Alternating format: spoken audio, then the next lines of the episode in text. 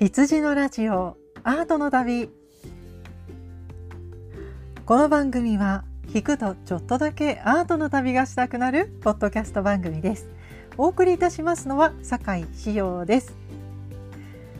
さて皆様ちょっと今回の配信は少し遅れていると思います、えー、今喋っているのがちょうど日曜日の深夜ということでえーとそうですね毎週の土日のどっちかに配信しておりましたがもうすでに日曜日なので、えー、今回の配信をお届けするのは少し遅れがちになると思っております。えー、理由はですね私の展覧会の準備がちょっと差し迫ってきております。えー、差し迫ってきていると言ってもまだまだ先なんですねあと2ヶ月半はあるんですが、えー、先だ先だと言っているとあっという間に展覧会の会期が始まってしまいますので、えー、少しですね早めに作品を作っていますとそういう日々を送っております。え、その大きな展覧会ですねその大きな展覧会の、まあ、2ヶ月半くらい前になっております。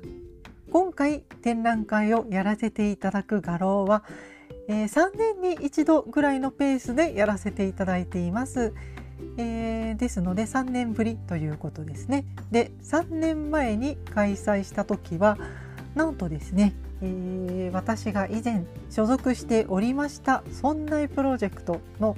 チームのメンバーでありましたえー、そして私の後任で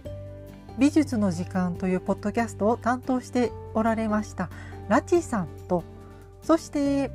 今でもそんなプロジェクトの理科の時間を担当していらっしゃいますパーソナリティの吉安さんがお二人で連れ立って来てくださいました。展覧会の会場まで来てくださいました。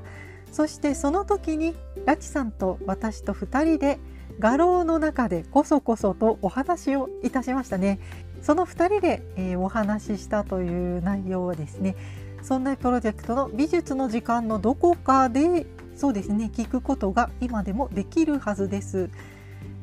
でそれからもう3年ですか。3年経ちまして来年の春にまた展覧会を開催するというところででただですねあのまあこの展覧会は販売をする展覧会ということで、えー、大きいもの小さいものいろいろ作っていますがその間にも他の公募展、えー、それは占い展覧会ですね公募展の方もありますので、まあ、なんだかんだですねいろいろと大きい作品小さい作品いろんな作品を作っております。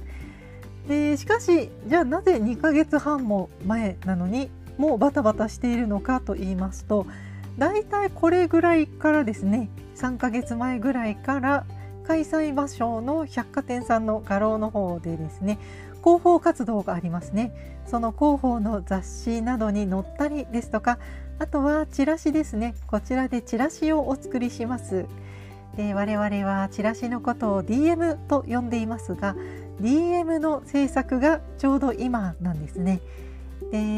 DM の制作というのは、まあ、画廊の方で作っていただくこともありますが私たちはですね自分で作りますで今回は私が作るんですがでですので私の方で作品の写真撮影のカメラマンさんの手配をしたりで自分でデザインを考えたり挨拶文を考えたりで、まあ、そのやり取りを画廊の方でしたりなどとそういった打ち合わせなどもしています。でもうすぐ写真撮影があるのでその撮影用の作品を用意したりでこの間釜を炊いたんですけれどももう少しそうですねいいものができないかなあとは数がいろいろできないかなというところでそのカメラマンさんの写真撮影の前にそうですねあと1回2回は釜を炊きたいなと思っております。ですので今そういった形で作品を作っていると。自分自身を追い込んでいるとそういった感じで進んでいます。そしてそうですねまあその後の流れといたしましては写真撮影をしていただいて実際にそうですねイラストレーターなどで DM を作ります。で百貨店さんの方にその DM の原稿を持っていって構成をお願いしたりですとかで百貨店さんもですね画廊だけではなくって百貨店全体で、あの、上の部署まで行って見ていただきますのでそういった形で構成を皆さんに見ていただいて OK だよっていうことになりましたら印刷屋さんにお願いします。そして印刷をしましたら顧客の皆さんにお送りしますね。はい、えー、私たちの方で宛名書きをしたりお手紙を書いて封入したりあとは百貨店さんの方からでも送っていただきますのでそういった形に皆様にお知らせをします。で実はですね展覧会が開催するまでに作品を作るだけではなくって同時進行でいろんな作業があるんですね。下準備がいろいろとあるんです。そういったわけでして、まあ、自分の制作の方も忙しいですしそしてそれに付随した作業もいろいろ忙しくなってまいりました。でそういった事情がありまして、えー、実はですねこの羊のラジオアートの旅は不定期配信としております。で本来であれば不定期配信としたいところなんですがまああのー、しばらく美術の時間お休みしていたという反省からですねしばらく毎週の配信を心がけておりました。が制作が忙しくなってまいりました。ので本来のお姿ですね。不定期配信に戻らさせていただきます。しばらく不定期配信とさせていただきます。そうですね。不定期配信ですがまあ各週ぐらいかな。隔週にならない程度になんとか頑張りたいと頑張ってお届けしたいと思っております。でまあ、えーと、不定期でなかなかそうですねお届けできない間は本業の方を頑張っているんだなと温かく見守っていただけましたらと思います。よろしくお願いします。皆様にはご不便をおかけいたしますが気長に待っていただけましたらと思います。そして私の作品もですねお楽しみにしていただけましたらと思いますさて今回の本編ですが12月に入りました。でそろそろ年末が差し迫ってまいりましたね。この羊のラジオアートの旅ではあまり触れてこなかったのですがあえて触れてこなかったのですが今月はあえて1年を振り返っていきたいと思いましてアートのニュースに触れていきたいと思っています。そして今回触れておきたいニュースは、えー、大事なあれをお話ししたいと思います。もう目を背けてはいられないあれですね。2022年10月14日ロンドンナショナルギャラリーのフィンセント・ファン・ゴッホの「ひまわり」に環境活動家の女性2人がトマトスープ缶を投げつけたという信じられないような事件がありました。これはですねなかなかセンセーショナルなニュースでして世界中のメディアで取り上げられましたね日本でも大きく報じられていたと思いますちょっとですね信じられないんですがこれはどういうことなのかどういうことが背景にあるのか環境活動家というのはどういうことなのか今回はアートの旅としては珍しく時事問題の方を取り上げて今年を振り返っていきたいと思います。ということで2022年の振り返りですねそろそろ本編に参りたいと思います。それでは2022年のアートニュースの旅へと出かけましょう。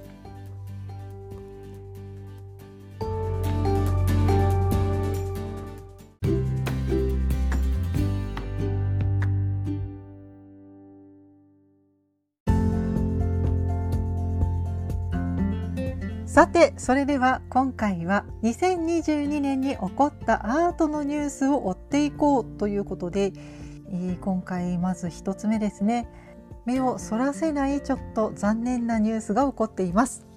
国としてはヨーロッパの方が多いんですが主にロンドンでたくさん起こっています。環境活動家の方々による美術品への攻撃が相次いでいるという衝撃的なニュースがたくさん続いていました。そしてそのニュースは連日日本でも大きく報じられてまいりました。でニュースを追っているだけなので私もいくつかちょっと漏れているのかもしれませんが今回ですねいくつか挙げてみたいと思います。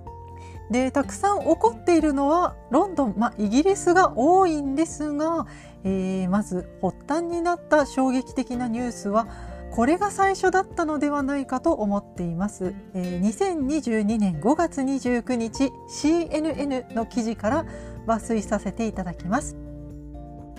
ルネサンスの巨匠レオナルド・ダ・ヴィンチの名画「モナ・リザ」が汚損されかける騒ぎが29日ありました。世界的に有名なパリ・ルーブル美術館の来館者1人が同作の防護ガラスの広い背面にケーキ用のクリームを塗りたくりました。ルーブル美術館の声明によりますと男36歳の来館者が車椅子でモナリザに近づき作品に向かってケーキを投げつけたということです一連の出来事を捉えた動画がソーシャルメディア上で共有されました男はカツラを身につけているように見えます。その後の動画では立ち上がって車椅子の近くにいる様子が映っています。来館者の一人が体が不自由なふりをして車椅子を使い作品に近づいた。作品は安全な展示ケースの中に収められていた。ルーブル美術館の対応は通常の手続きに従ったものだ。当該の手続きによって移動の不自由な来館者もこの重要な芸術作品を味わうことができるためと声明は述べています。作品に近づいた人物は所持品の中に隠していたケーキをモナリザのガラスケースに投げつけました。この行為は絵画に全く被害を及ぼさずいかなる破損も生じませんでした。広報担当者は車椅子を利用する来館者について他の来館者の前へ出て作品をよりよく見ることが許可されていると説明しました。来館者が撮影しツイッターに投稿した動画では逮捕された男がフランス語で地球のことを考えろ地球を破壊している人間たちがいると話しているのが聞こえます。警備員に連れて行かれる際にはバラの花びらが床に巻かれていました。ということで CNN さんの記事ですね。まずはこのルーブル美術館のモナリザが襲撃された事件。この衝撃的なニュースが世界中を駆け巡りました。犯人の男性は車椅子に乗った高齢者を装いまして車椅子の人はあの立っている人よりも、えーと、ちょっと見えづらいので本当はねあの柵かなんかがありましてちょっと立っている人は遠くからしか見えないんですがそうすると車椅子の人が見えないので車椅子の人はその柵の中に入ることができる。絵画の近くに寄ることができるということでそのシステムを利用しましてケーキを投げつけましたそして自分の主張を SNS で拡散してもらうといったそういった行動をとったんですねでちょっとこのニュースのその後が追えなかったのでこの人がどういう人なのかというのはちょっとわからなかったんですが美術品を狙って環境の保全活動を呼びかける活動家であろうということが記事に書いてありました。そしてその後ですねヨーロッパの方で環境活動家の人たちがこの手段を真似ていろんな美術作品を襲撃するという連鎖的な事件が起きています。で被害がですね主にイギリスの方で広がっていきました。モナリザが襲撃されたのが5月ですがまずは2022年6月30日イギリスサマセットハウスにあるコートレール美術館で環境活動家の2人がヴィンセント・ファン・ゴッホの花咲く桃の木々の額縁に自分たちの手を貼り付けた事件が起きました。さらには7月4日にロンドンナショナルギャラリーで環境団体の2名がジョン・コンスタブルの風景画「乾燥の車」という絵画に別の自分たちで作った絵画「黙示録的な未来の見通し」という絵をかぶせて自分たちの絵を貼り付けましてさらに自分たちの手を貼り付けました。で貼られてしまった絵はギャラリーのスタッフにより無事剥がされて被害はなかったそうです。そして7月5日、よく7月5日ですね、次の日ですが、王立美術院ロイヤルアカデミー・オブ・アートで環境団体のメンバーが自分たちの手のひらをレオナルド・ダ・ヴィンチの最後の晩餐の額に貼り付けたとありますが、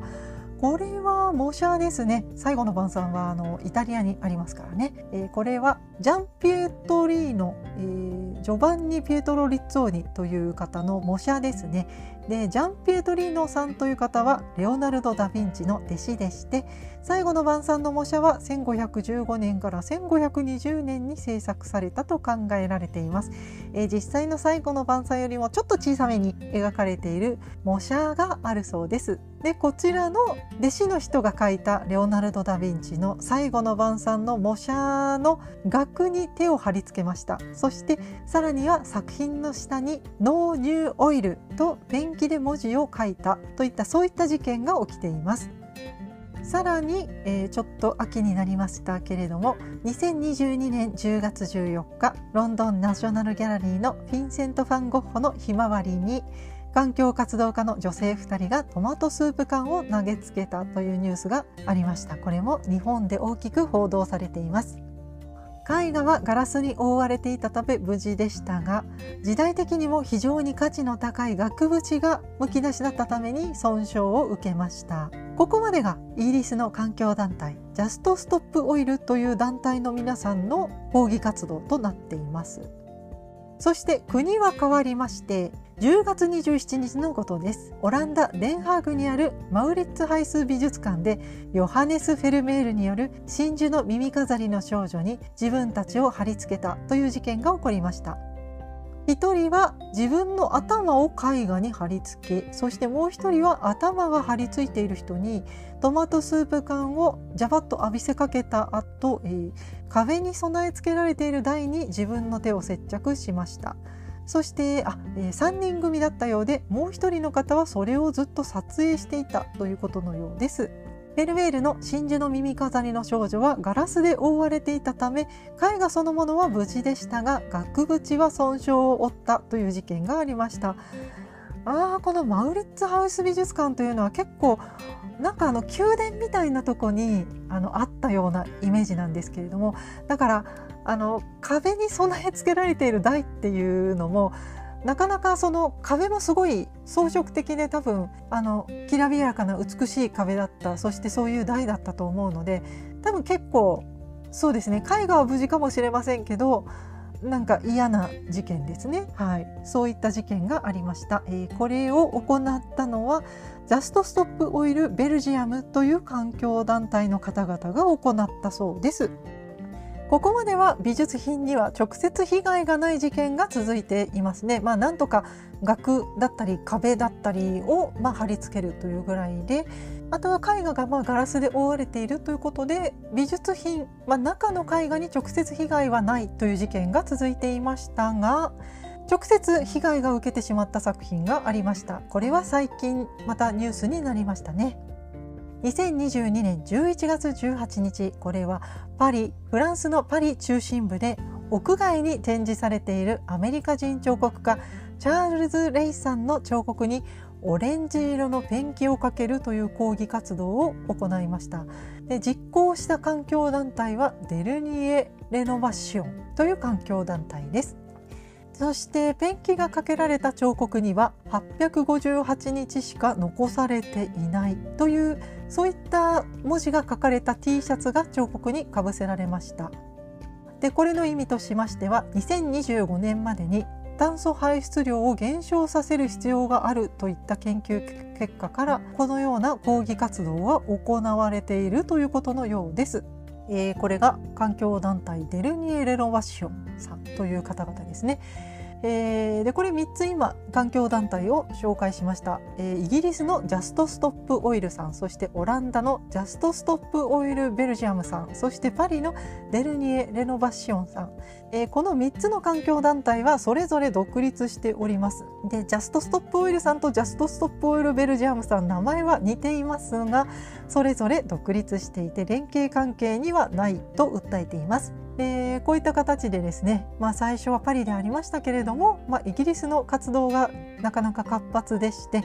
そしてその活動がどうやらヨーロッパ全土へと波及しているのかなという感じで環境活動家の方々のこういった活動が広がっています。で私には全くこういった行動理解ができない行動なのですがなぜ彼らはこんなことをしているのかうんそしてましてやですね最終的にはあのペンキで作品をべちゃべちゃに汚してしまってそうするともう環境破壊に他ならないのであの、ね、ペンキなのでもうシンナーとかで拭き取らないといけなくなってきますのでもう、ね、意味がわからないんですねその環境破壊になっちゃってるのでなぜこういった環境活動家を名乗る彼らはこのような活動をしているのかと言いますとこういった問題はですね最近の話ではなくってもっとずっと前から問題視されていたようです。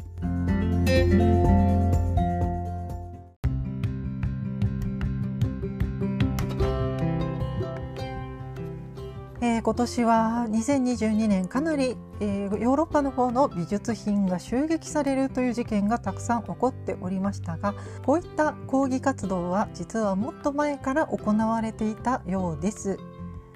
えー、いくつか、えーと、過去の記事をご紹介したいと思いますまずは2019年の美術手帳さんの記事からですタイトルがアクティビスト集団の勝利。石油大手シェルがナショナルギャラリーとのスポンサー契約を終了。化石燃料会社とのスポンサーシップにより抗議活動の標的となっているヨーロッパの美術館。その活動を受けて大手会社シェルがロンドンのナショナルギャラリーとの12年にわたったスポンサー契約を終了しました。イギリスのメディア・ザ・ガーディアンによりますと大手石油会社シェルがロンドンのナショナルギャラリーとの12年にわたったスポンサー契約を終了しました。同社は今年1月にパートナー機関との契約を再検討した結果ナショナルギャラリーとの契約を更新しないことに決めました。2012年北極で石油を採掘しようとするシェルに対しアクティビスト集団グリーンピースはナショナルギャラリーの屋根にこれは油絵ではない。It's no oil painting と書かれたバナーを掲げ抗議活動を実行しました。それ以来ロンドンのナショナルギャラリーに対する抗議が多発していました。石油燃料会社とアートのつながりを断つために数年をかけてナショナルギャラリーをはじめとするさまざまな美術館に抗議活動を行ってきたアクティビスト集団。この抗議活動により2016年にロンドンのテートは石油大手 BP との26年にわたったパートナーシップを終了。2019年8月にはアムステルダムのゴッホ美術館とハーグのマウリッツハイス美術館はシェルとのスポンサーシップを終了しました。しかし BP という石油会社は依然として大英博物館やナショナルポートレートギャラリーロイヤルオペラハウスロイヤルシェイクスピアシアターに資金援助を継続していますまたシェルは美術館の代わりに国立科学産業博物館やマンチェスターサイエンスフェスティバルなどに資金援助を新たに提供しています。という2019年の記事がありました。まずはグリーンピースという環境保全団体が石油関連の企業が文化を支援しているということに反対しまして美術館に対しての抗議活動を行っておりました。そしてついには資金援助を打ち切らせることに成功したという記事がありました。うーんそうなんですね。まずはイギリスでこういったことがありました。そして資金援助に関してもう一つ記事がありますのでご紹介いたします。これも2019年のニュースです。タイトルが美術館は石油会社との関係解消を約80人の現代美術家らが訴え2019年メディアカンパニーシンラネットさんからの記事をご紹介させていただきます。ゴームリー、カプーアらターナー賞受賞者も賛同。イギリス美術館に石油会社との関係を断ち切るように要求。世界で気候変動への関心や危機感が高まり各地で石油会社や政府に対策を求める運動が行われている中70人を超える現代美術家たちがロンドンのナショナルポートレートギャラリーに対し同国の石油大手 BP また出てきましたね。石油大手 BP との関係解消を求める書簡を発表しました。ナショナルポートレートギャラリーの館長ニコラス・カリナン宛てに宛てた書簡は7月2日に公開されました。78人の賛同者には BP の名を冠した同館のアート賞 BP ポートレートアワードの審査員であるゲイリー・ヒュームを筆頭にアントニー・ゴームリーレイチェル・ホワイトリードアニッシュ・カプーアジーアン・ウェアリングマーク・ウォーリンジャーといったターナー賞受賞者をはじめダレン・アーモンドやサラ・ルーカスコーネリア・パーカーさらには BP フォートレートアワードの過去の受賞者ウィム・ヘルデンスらも含まれています。書簡では世界最大級の石油企業である BP が気候変動の問題を認識しながら利用可能な資本の97%を石油燃料開発に費やし残りのわずか3%を再生可能エネルギーに充てていることを例に挙げ同社が気候変動促進において果たしている役割と行動を起こすという私たちの集団としての責任に目を向けるように訴えている。アーティストたちはナショナルポートレートギャラリーが歴史の正しい側にいる先見の明のある機関であるためにも2022年に終わる BP との契約を更新しないこと。2022年ここで出てきましたね。2022年に終わる BP との契約を更新しないこと。ポートレートアワードへの新たな資金源探しを始めること。第一歩として審査員パネルから BP の代表を外すことを求めています。ということで石油関連企業から文化的な事業に資金援助をされている、まあ、文化的施設が資金を受け取っているということが環境活動家たちだけではなく現代アーティストからも抗議の声が上がっているということのようですね。そしてこの2番目の記事では公募展というかまあ賞ですね、えー、大変権威のあるイギリスのアーティストに贈られる賞、えー、アート賞のターナー賞の受賞者たちとそしてイギリスの肖像画のコンテストポートレートアワード。これは BP ポートレートアワードといって BP っていう石油企業が主催している賞なんですけれどもこの賞を受賞した作家たち賞金ももらっているであろう作家たちまでもが抗議活動として声を上げているんだなということがこの記事を見ると分かります。こういったことがですね、えー、もう数年間にわたって抗議活動が行われているということなんですね。ただ2019年頃までは作家たち環境活動家たちというのはまあ抗議をするだけで、えー、グリーンピースの環境活動家の皆さんもまあ横断幕のようなものを上げるぐらいの主張で直接美術品を狙うような活動というのはありませんでしたが最近今年になってですね急に過激に活動している方々がまあ、モナ・リザから始まりましてイギリスのジャスト・ストップ・オイルの方々こういった方々の活動がちょっと過激な活動がニュースになっているということのようです。えー、で私はですねあの美術のニュースだけちょっと追っていたんですがこのジャスト・ストップ・オイルという環境活動家の方々この集団の方々はですね美術品だけではなくいろんな活動を抗議活動をしていらっしゃいます。えー、まずはイギリスアカデミー賞への乱入そしてサッカーの試合の乱入そして妨害石油貯蔵施設によじ登って抗議ガソリンスタンドの石油ポンプを破壊 F1 のサーキットに侵入して座り込み活動大きな吊り橋のケーブルによじ登り吊り橋を通行止めにしてしまうチャールズ3世の老人形にチョコレートケーキをぶちまける高級車のショールームにペンキを吹きかけるなどといった、えー、まあいろいろですねアートとは関係のない活動もなさっておいででした。うんいろいろと抗議活動はちょっと過激ですけれども多岐にわたっているようですね。はい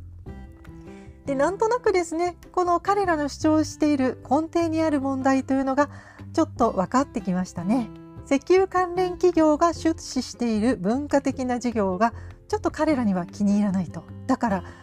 こう美術品を攻撃してしまおうとそういうわけなんですね。そして彼らは絵画たちがガラスで覆われているならばちょっとやそっと攻撃してもそんなに実害はないはずである。ですがその衝撃的なことから世界的なニュースになります。その有名税といいますかセンセーショナルにニュースとして取り上げられるので世界中に我々の活動が波及していくでもガラスで美術品は守られているから大丈夫私たちもそんな罪にはならないまあ禁錮刑ぐらいかなということで私たちの活動は間違ってないんだぞとこう主張しているわけなんですね。実際ひまわりゴッホのひまわりにトマトスープトマトソースをかけるという講義は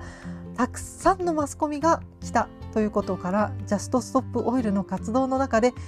最も成功した活動であると評価されています。嫌な評価ですけれども評価されています。というというところなんですね。いやどうなんですかね。まあちょっと私には理解ができない。確かにうん。環境破壊になっているかもしれないまあ石油の発掘掘削ということが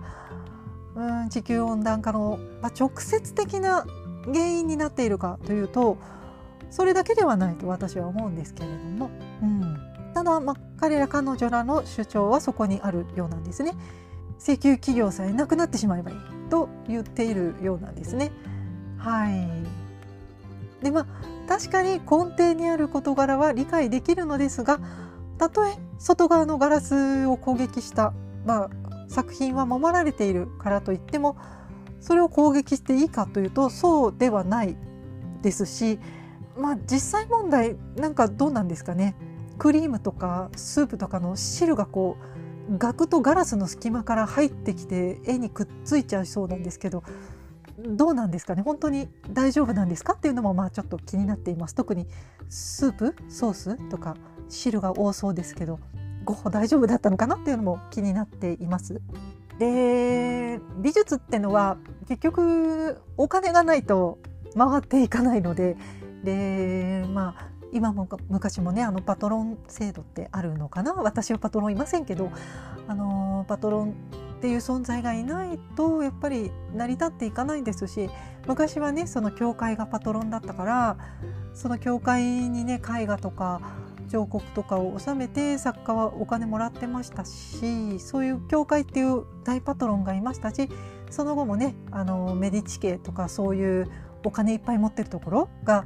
ね、出資してくれて芸術家は活動できたわけです。で現在はそういったことはなかなかあんまりないけどやっぱりそのメディチ家に代わるものが石油企業だったりそのお金持ってる企業だったりすると思うんですね。でそういったところがやっぱり美術を支援してくれないと多分作家は食っていけないんですよ。でまあ偉いの偉いのはっていうとあれですけど、ね、その実際に石油企業のそういう公募店から賞金をもらっている作家たちイギリスの作家たちがこう声を上げてるっていうのは偉いなって思うけどでもあなたお金もらってるじゃんって とも思うんですよね。うんなんかじゃあお金返してそのお金を環境保全活動に使ったらいいのになっていうかまあそうしてるかもしれないけどうんなんかちょっと私には100%共感はできないなと思っています私も作家の端くれである以上お金はいるだろうなと思っていますまあ私はあんまりそんなにたくさん売ってあるぜっていう作家じゃないけどでもやっぱりうん私じゃなくてもお金がないと作家は生きていけないと思っています。はい、そうですね。まあ難しい問題ですね。でもじゃあそそれが原因で環境破壊になっているぞって言われたらもう何も言えないですよね。一人で細々と環境に害を与えないそうですね。油絵もダメなら水彩画とか描いて細々と絵描いて過ごすかなって思うけどどうなんですかね？皆様はどうお考えでしょうか？でまあ、でもね日本ではねまだそういった抗議活動っていうのが美術品には向いていないので安心というわけではないですがなんとなくイギリス大変だなという感じで対岸の火事ではないですけれどもそういう感じがありますね。はい、でも果たしてそれは大丈夫でしょうかとも思うんです。でちょっと、まあ、名前を出してしまいますけれども出光美術館というのはもろ石油系企業です、えー、東京と福岡に美術館ありますね。出光美術館さんとてもいい美術館なんですよ。もう大好きです。であとは出光アートアワードという絵画の公募展だってあるんですよ。そして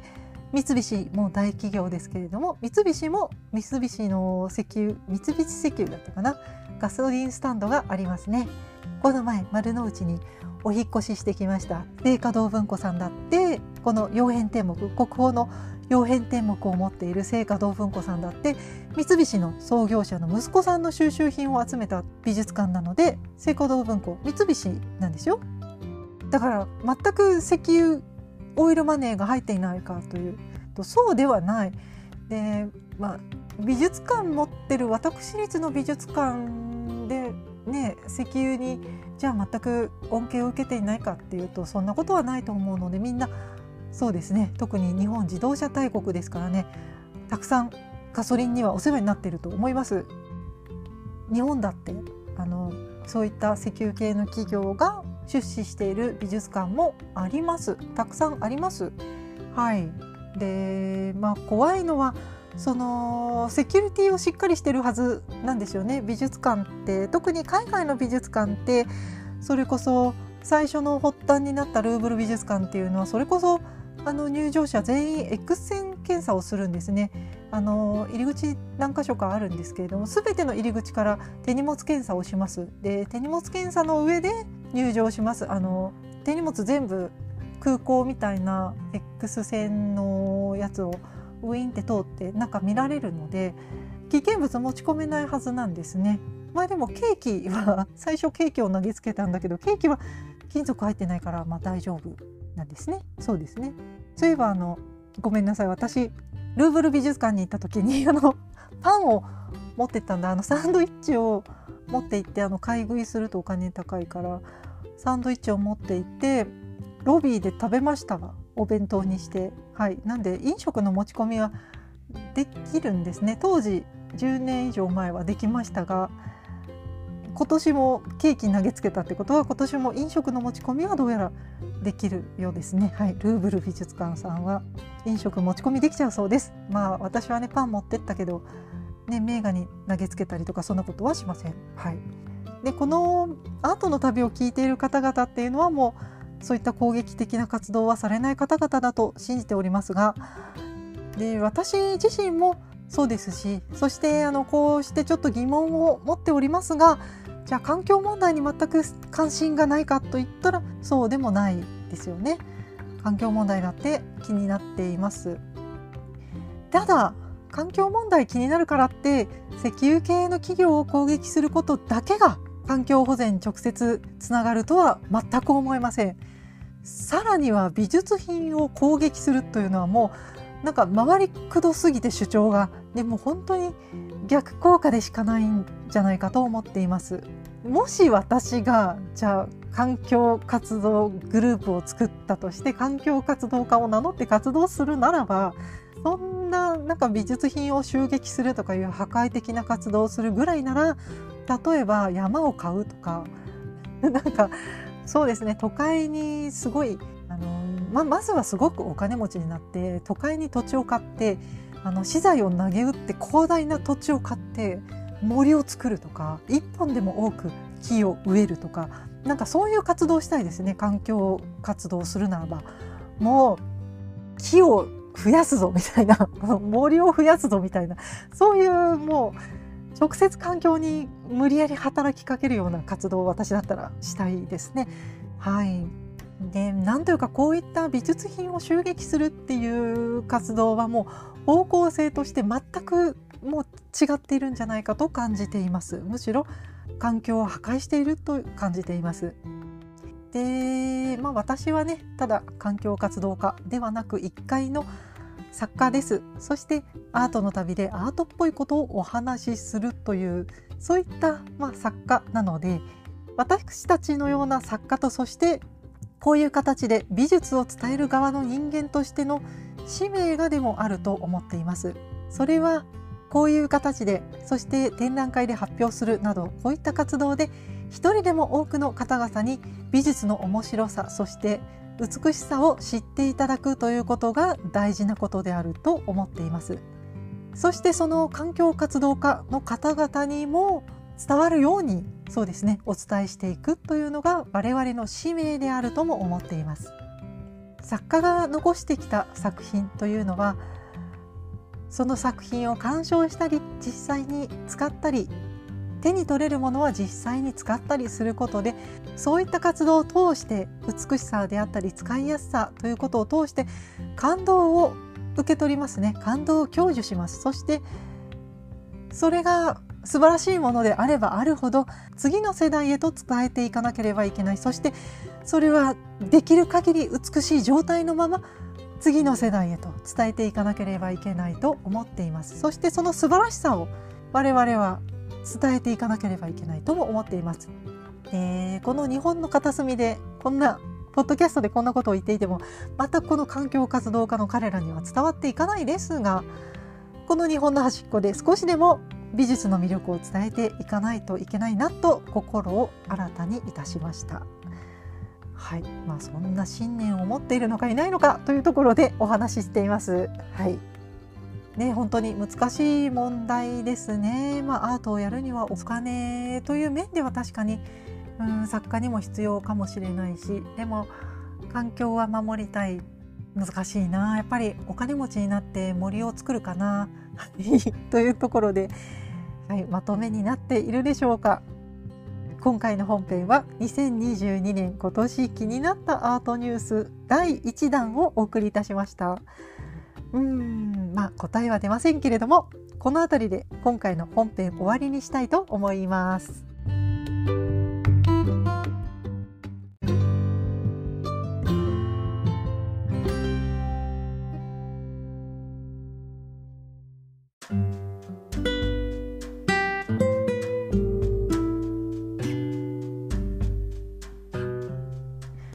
お帰りなさいませ。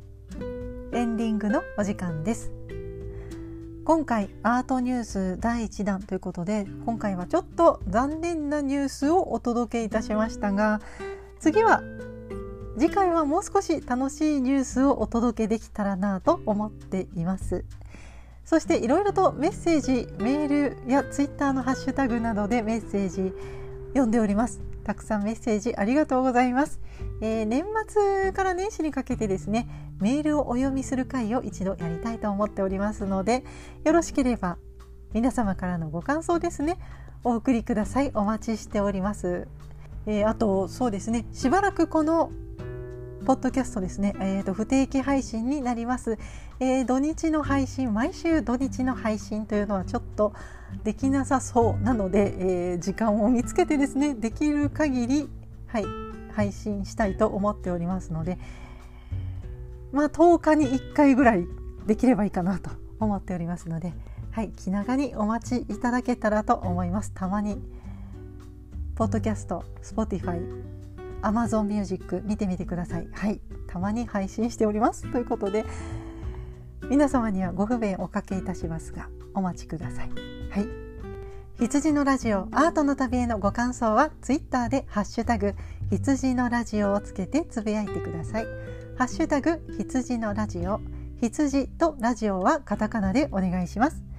そしてご感想をくれるメッセージフォームがございます。こちらのフォームは羊のラジオアートの旅の番組概要欄。説明文の一番下にメッセージ投稿フォームのリンクがございます。そちらからアクセスして番組へのメッセージをお送りください。お待ちしております。さらにメッセージ投稿フォームには住所氏名を書く欄がございます。住所氏名の記載のある方にはお礼といたしまして私が行ってきた展覧会の絵はがきをお送りすることがございます。この間リヒターの展覧会の絵はがきを買ってきましたのでまたストックが増えております。はいお待ちください。そしてパーソナリティ本人は Twitter と Instagram をやっております。こちらのアカウントはローマ字で春の羊。HARUNO 春の HITSUJI 羊で検索してみてください。またラジオ用に春の羊アンダーバーラジオでアカウントを作りましたのでこちらも合わせてご覧ください。私のそうですね。ラジオの活動状況がご覧いただけると思います。それでは今回はこの辺りで終わりにしたいと思います。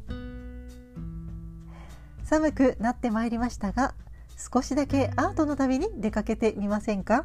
きっと素敵な時間を過ごせるはずですよ。羊のラジオアートの旅。お送りいたしましたのは酒井志陽でした。それではまた次回の配信まで。さようなら。